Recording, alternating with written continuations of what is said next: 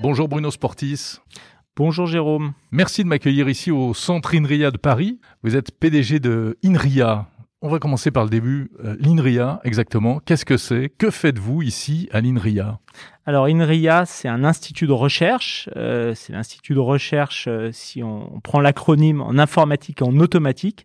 Et ça veut dire en 2022 que c'est un institut de recherche dans les sciences et technologies du numérique où il y a des scientifiques euh, qui travaillent sur le front de la science, le front de la technologie, sur euh, les algorithmes, euh, sur les données, sur les logiciels. On a un établissement public qui est sous tutelle des ministères en charge de la recherche et de l'industrie. Combien de chercheurs? Alors, il y a 3500 scientifiques chez INRIA qui travaillent dans neuf centres de recherche qui sont sur tout le territoire, là où il y a des, campus universitaires, là où il y a des, écosystèmes d'entreprises, d'entrepreneurs dans le numérique. Je ne vais pas faire le tour de France, hein, euh, à Saclay, à Paris, à Grenoble, à Bordeaux. Bon, j'arrête là. Sophia Antipolis. Sophia Antipolis, Nancy, Lille, Rennes. J'espère que j'ai oublié personne là. Et Grenoble, j'ai peut-être oublié Lyon maintenant depuis oh, l'année dernière. Vous pardonneront. Euh, et, ce qui est important, c'est qu'on travaille euh, au sein de ces 900 de recherche autour de la notion de projet. Chez INRIA, il y a des projets. D'accord. Il y a 200 projets, 200, 220 projets qui sont euh, en partenariat avec des partenaires qui sont des universités, notamment, qui sont, qui peuvent être aussi des entreprises. On reviendra peut-être dessus. Mhm. Ces projets durent 4 ans, peuvent durer parfois plus. Mais ce qui est important, c'est d'avoir un, un objectif, d'avoir un impact. Et cet impact, ça peut être de la science, on craque un sujet scientifique, on découvre une nouvelle discipline parce qu'avec euh, des mathématiques appliquées, avec de l'informatique, ben, on invente euh, le, futur de la biologie, le futur, euh, on invente des nouvelles formes pour la cybersécurité, on, on invente des nouvelles disciplines scientifiques, c'est l'impact scientifique, ça peut être des technologies, on sort des technologies logicielles qui peuvent changer le monde dans un secteur, on peut euh, être, euh, on va dire, euh, dans l'aventure de création du web il y a 20 ans, hmm. avec le MIT, avec le CERN, on peut être l'éditeur au sein d'un écosystème d'un logiciel, je pense à Scikit-learn, qui est une des deux trois grandes boîtes à outils mondiales sur la data science, sur l'intelligence artificielle. On crée des startups aussi Beaucoup qui, même de, de monté par des chercheurs de l'INRIA Monté par des scientifiques euh, qui sont issus des équipes d'INRIA, par des ingénieurs ou par des gens qui nous rejoignent parce qu'ils veulent être au contact de cette science, de cette technologie pour créer leur entreprise, pour se muscler mhm. scientifiquement, technologiquement. Ça, c'est une structure interne qui s'appelle euh, INRIA Startup Studio, qu'on a lancé il y a trois ans, et dont l'ambition est d'avoir 100 projets de startup par an. 100 projets de start-up par an, évidemment, avec un cœur scientifique, un cœur technologique pour faire de la barrière, pour avoir des, projets qui ont un fort impact. Euh, bon, et c'est normal qu'on ait cette ambition parce que chez INRIA, vous me demandiez des, nombres, il y a 1000 jeunes ou moins jeunes qui rentrent chaque année chez INRIA parce qu'ils viennent faire leur thèse, parce qu'ils viennent faire un postdoctorat, parce qu'ils viennent faire un parcours d'ingénieur. Et il y a 1000 jeunes qui sortent par hmm. an. Et donc sur 1000 jeunes, qu'on en ait 10% qui veulent être engagés dans un projet de start-up, bah c'est normal. Alors moi, je vous connais depuis longtemps, Indria, euh, parce que j'avais eu la chance mais de découvrir chez vous des choses, notamment, par exemple, je me souviens avoir fait la première expérience de reconnaissance du mouvement et en simulant une partie de tennis sans raquette avec une fausse balle virtuelle. C'est chez vous que j'ai vu ça, bien avant l'apparition de la Xbox et de la Kinect.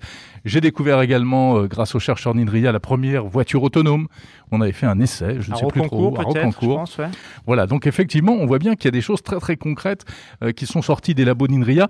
Malgré tout, euh, le grand public vous a peut-être, enfin, une partie du grand public a peut-être découvert Inria notamment il y a deux ans avec l'application Tous Anti-Covid, puisque c'est vous qui avez piloté ce projet.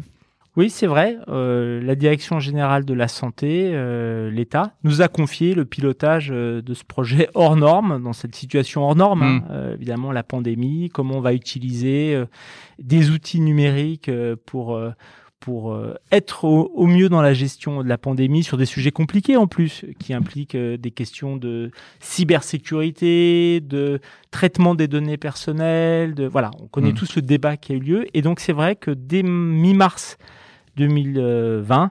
Euh, L'État nous a confié le pilotage, euh, le montage de cette euh, application qui s'appelait d'abord Stop Covid, qu'il a fallu sortir en, dans sa première version en moins de 10 semaines.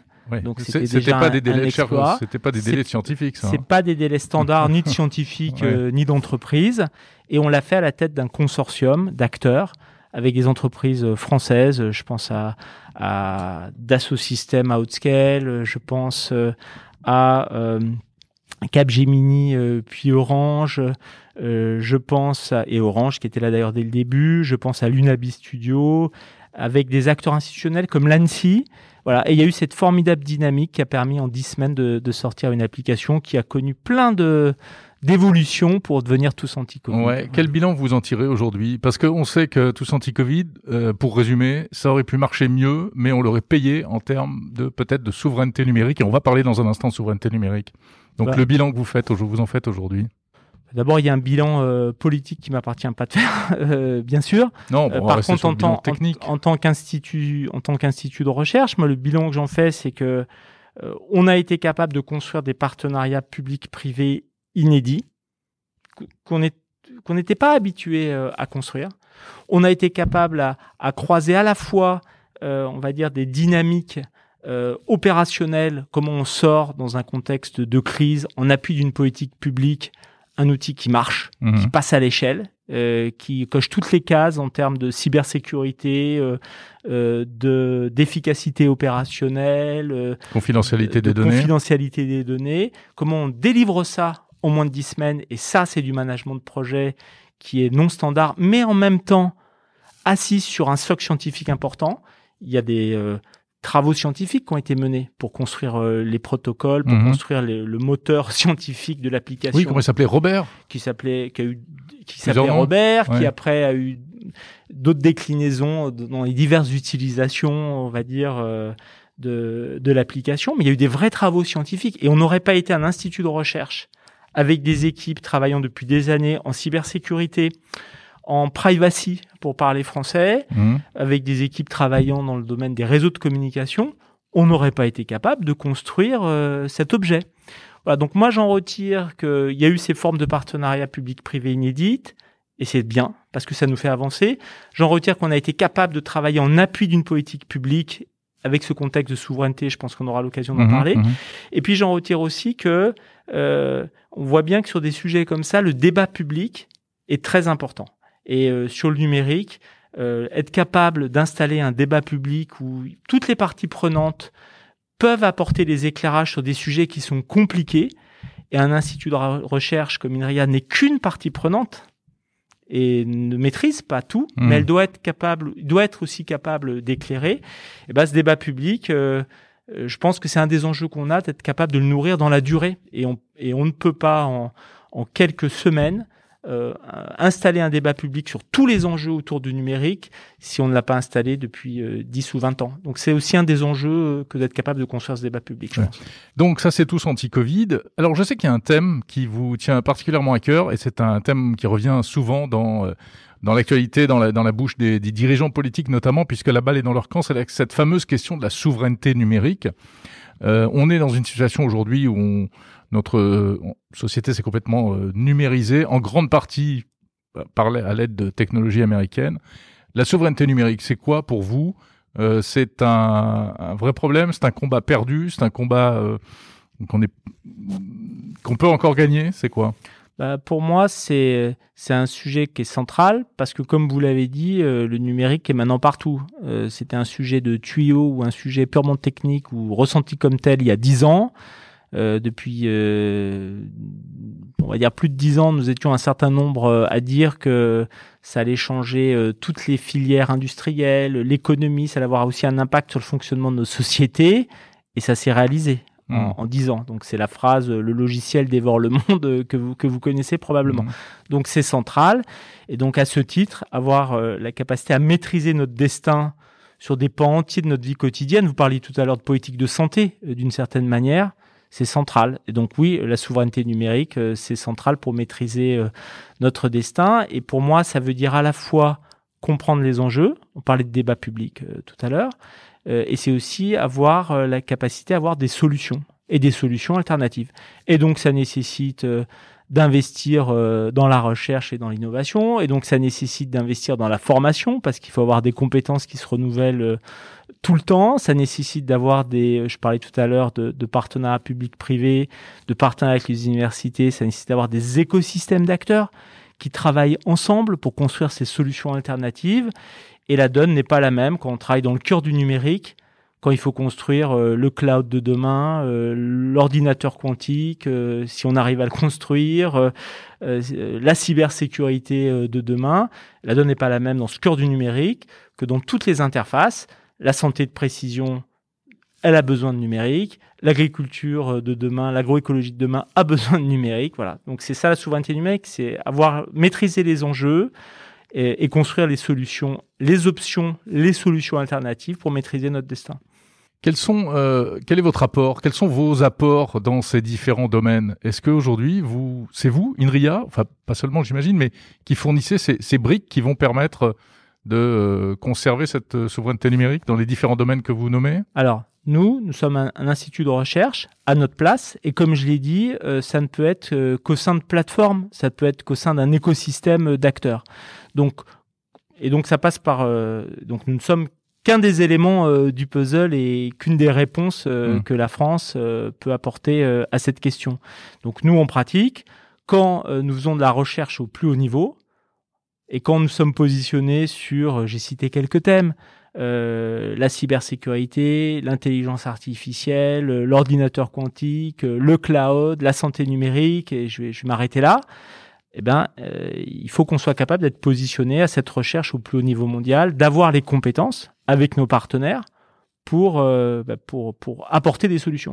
Quand nous avons, quand nous montons euh, des partenariats avec les grands acteurs industriels français qui sont engagés dans la transformation numérique, quand nous construisons des équipes communes avec Orange sur euh, le cloud, sur l'edge qu'on appelle l'edge cloud, quand nous, construisons des, équipes communes avec Naval Group, sur l'apport de l'intelligence artificielle euh, au, on va dire au métier, à la filière euh, navale, quand nous construisons des équipes communes avec Atos, avec quand nous construisons un partenariat, on, l'a annoncé récemment avec La Poste, qui est un grand groupe du secteur public qui a placé le numérique au cœur de son évolution quand nous construisons des partenariats avec des entreprises de taille intermédiaire, je pense à Berger Levrault. On a annoncé un, un, partenariat il y a quelques il y a quelques mois. Berger Levrault, euh, si vous, euh, enfin pour les auditeurs qui ne de votre podcast qui ne le connaissent pas, c'est une c'est un bel éditeur logiciel français euh, qui est leader de son marché auprès des collectivités territoriales, mhm. hein, qui fournit des solutions logicielles pour les collectivités territoriales. Et typiquement là-dessus, quel est votre, euh, eh ben, votre rapport eh ben, Notre rapport, c'est que, par exemple, cet acteur a un problème de maintenance de ses logiciels. Il a un gros parc de logiciels et euh, il veut savoir comment le maintient dans la durée. Maintenir un logiciel, c'est un sujet technologique. Et c'est intéressant parce que pour, pour, pour, pour répondre à cette question technologique, il faut faire de la recherche. Et chez INRIA, on fait aussi de la recherche sur la, on produit des logiciels, mais on, on, fait aussi de la recherche sur le logiciel. On a des équipes à Lille, notamment, dans notre centre de Lille, euh, qui est, sont spécialistes sur ces sujets on a créé une équipe projet conjointe entre Berger Levrault et euh, INRIA pour répondre à ces questions. Mmh. Donc quand on construit ces partenariats, eh bien, je, pense qu'on participe euh, à la construction d'une souveraineté euh, numérique.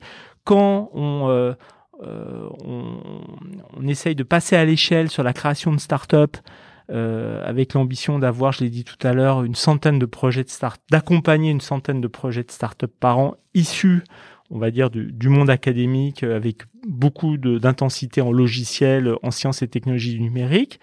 Comme ces startups, elles ont vocation à irriguer aussi notre tissu industriel, je pense qu'on participe à de la souveraineté technologique. Et puis vous l'avez évoqué, euh, il y a aussi un autre volet, hein, vous évoquiez tout sens Covid tout à l'heure, euh, c'est tout l'apport euh, de l'expertise scientifique et technologique auprès des politiques publiques. Moi, je, je crois beaucoup au fait de, de, faire sauter les, les barrières entre, euh, on va dire, le monde de, l'administration, le monde des politiques publiques et le monde de la mmh. recherche.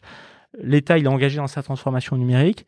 Il a besoin d'une expertise scientifique et technologique pointue. Et là, il y a beaucoup à faire. Par exemple, il y a deux ans, on a monté un laboratoire commun avec la DINUM, la Direction interministérielle du numérique, pour amener l'expertise de la recherche en intelligence artificielle sur des projets qui peuvent aller de des projets qui se posent à l'administration. Je pense par exemple à, un projet sur la capacité à, utiliser les algorithmes de traitement automatique du langage pour homogénéiser les pratiques des six cours de cassation en France. C'est un sujet de data science, de mhm. traitement automatique du langage. La rencontre entre les besoins des, euh, des chambres de cassation et l'expertise scientifique et technologique euh, de la recherche académique en intelligence artificielle n'est pas spontanée. Il, faut être capable de l'organiser. Mhm. Je pense, dans ce cadre aussi, euh, ça n'a rien à voir à l'apport de, de, la simulation numérique au travail de cartographie des océans que mène le service d'hydrographie euh, de la marine le, et océanographique de la marine, le CHOM. Voilà, il y a plein d'exemples. Euh, on a signé par exemple il y a quelques semaines avec la ministre du Travail, euh, Elisabeth Borde, un, partenariat autour de d'un living lab sur la question de l'intelligence artificielle et du travail. Donc là, on a un appui d'une politique publique, celle du travail, qui se pose des questions non pas sur des, sur des sujets dont certains sont bien connus, quels sont les biais des algorithmes euh, qui vont euh, euh, étudier des CV. Bon, ça, c'est un champ qui est, souvent débattu. Mais il y a plein d'autres questions qui se posent. Comment, dans le monde du travail, on doit, comment on doit réguler le monde du travail quand le collègue est une intelligence artificielle avec laquelle on converse via un chatbot non pas le chatbot quand vous allez sur votre plateforme d'achat mmh. en, ligne, mais euh, au travail. et en fait, la personne avec qui vous conversez, c'est une intelligence artificielle, vous avez un chatbot conversationnel. Quelles règles il faut qu'on mette pour ne pas trop flouter les lignes entre l'humain et non l'humain? Qu'est-ce qui se passe quand le manager est devenu une intelligence artificielle parce que vous êtes dans le monde de la grande distribution et peut-être que celui qui détermine euh, votre temps de travail et les créneaux de temps de travail, c'est en fait un algorithme. Hmm. Voilà, il y a toutes ces questions qui se posent, par exemple, sur intelligence artificielle et travail. Je peux multiplier les exemples. Donc, l'apport aux politiques publiques, le fait que l'État, la France, euh, ait cette expertise en appui de ces politiques publiques pour qu'elles gardent la main sur ces politiques publiques, je pense que c'est aussi un apport à la souveraineté. Pour ce qui est de euh, l'industrie et des développements, des, des, grandes innovations qui changent un peu notre vie quotidienne, est-ce qu'un centre de recherche comme euh, l'INRIA les moyens de rivaliser avec des euh, GAFAM, avec des Google, des Facebook? Est-ce que vous ne voyez pas vos chercheurs qui sont fonctionnaires c'est ça Partir vers des cieux où ils sont un peu mieux traités, où ils ont de plus gros salaires Alors, je pense que la question n'est pas de la concurrence entre ou du match qui n'existe pas entre INRIA euh, et euh, Google, Facebook ou les GAFAM. Ce match, il peut pas avoir lieu parce qu'on n'a pas la même raison sociale. Euh, les GAFAM sont des acteurs qui ont, des investissements en recherche et en recherche académique qui sont colossaux. Il, suffit de voir dans les grandes conférences numériques, celles qui tiennent le haut du pavé, là où il y a vraiment l'excellence de la recherche, qui a, les qui a le plus grand nombre de papiers publiés, ce sont les GAFAM. Mhm. Donc, ce sont des acteurs qui ont été capables d'investir dans la durée sur de la recherche académique, tout autant académique que la nôtre. Il y a pas de Facebook a un centre de recherche en IA, euh, d'ailleurs ici à Paris, etc. Euh, mais surtout, les niveaux d'investissement sont colossaux. Mhm, mhm. On, dit souvent que le, euh, enfin, je veux dire, la comparaison il faudrait rentrer dans le détail, mais je crois que le budget de R&D d'Amazon annuel est, le budget euh, de recherche, euh, de la recherche publique française. Voilà. Sauf qu'on ne mhm. parle pas tout à fait évidemment du même type de recherche, mais ça donne des éléments de comparaison. Donc il n'y a pas de match. Justement, est-ce que la partie n'est pas perdue d'avance? Non, je pense qu'il n'y a pas de match parce que ce qui compte, ce sont les partenariats. Et c'est la question des partenariats, des écosystèmes, des plateformes d'acteurs. C'est pour ça que j'ai dit tout à l'heure que euh, sur tous ces sujets, le match n'est pas entre INRIA et GAFAM, ça n'a pas de sens. Le match, euh, éventuelle et entre des partenariats entre des entreprises françaises, euh, des acteurs académiques, j'ai cité les universités, INRIA, pour être capable de construire des alternatives, que ça soit sur le futur du cloud, que ça soit sur l'ordinateur quantique, que ça soit sur euh, le métaverse. Mmh. c'est ces partenariats qui sont importants. Ça, c'est le premier point. Et le deuxième point, c'est que de toute manière, tout ne se joue pas qu'au niveau de la recherche, il y a aussi la régulation qui joue un rôle euh, extrêmement important. Voilà. Et donc, euh, voilà. Donc, il n'y a pas de match pour moi. Vous avez évoqué la question du, du brain drain, pour parler français encore, et, le pouvoir d'attractivité très fort, qui est réel et, qui, est, et qui est normal, qui est, qui est, qui fait partie attendu, du jeu. qui fait partie du jeu, que peuvent avoir ces acteurs. Moi, je fais partie de ceux qui pensent que il n'y a pas de. D'abord, on n'arrête pas la mer avec euh, ses mains. Euh, il n'y a pas à construire euh, des murs. par contre, et le fait que, que, des, que des scientifiques aillent faire un tour chez ces acteurs à un moment de leur carrière, voire d'ailleurs définitivement, ça fait partie du jeu. Ce qui est important, c'est qu'on ait beaucoup de jeunes qui nous rejoignent, qu'on soit capable de construire aussi des, des passerelles publiques-privées entre la R&D française, des entreprises françaises, et la R&D publique. C'est pour ça que j'ai mmh. évoqué tout à l'heure l'importance d'avoir des, des, équipes conjointes avec les acteurs industriels français. C'est pour ça que j'ai évoqué euh, le fait que c'était important qu'on soit capable de faire sortir des, euh, des, des, scientifiques entrepreneurs ou des scientifiques avec des entrepreneurs à travers des startups et être capable de les réaccueillir mmh. après. C'est pas incompatible ça, scientifiques et, et entrepreneurs? Je, je pense qu'il y a certains scientifiques qui peuvent avoir des qui peuvent se révéler être des entrepreneurs, mais très souvent des scientifiques sont dans des équipes où il y a des entrepreneurs et mmh. ils sont partie prenante de, de projets entrepreneuriaux. Euh, voilà, et donc c'est important, c'est qu'on ait beaucoup de jeunes qui, qui, nous rejoignent, et donc ça pose la question des, des compétences, de l'attractivité. Alors qu'est-ce que vous leur dites aux jeunes pour leur donner envie de venir euh, à l'INRIA? Ben, on leur regarde. Quel jeune d'ailleurs? C'est quel profil en fait? Bah, compte, D'abord, ça dépend. Euh, bon, je vais prendre l'exemple des, des, scientifiques. Évidemment qu'on recrute au plus haut niveau on recrute au plus haut niveau des, gens qui ont fait euh, des thèses dans nos domaines, euh, avec un niveau d'exigence de recrutement qui est très élevé, parce que le sujet, c'est l'excellence scientifique, parce que pour jouer au sein de, de partenariats, le match dont vous parliez tout à l'heure, il faut avoir les meilleurs. Et, euh, donc, on recrute avec ce niveau d'exigence. L'illustration, c'est ce que c'est le fait que, par exemple, en Europe, euh, quand euh, l'Union européenne euh, décerne ses, bourses du Conseil européen de la recherche pour reconnaître, pour soutenir les scientifiques au plus haut niveau en Europe, eh bien, INRIA tire son épingle du jeu dans le numérique. nous sommes la première organisation avec près de 80 bourses de l'ERC, du Conseil européen de la recherche, en 10 ans.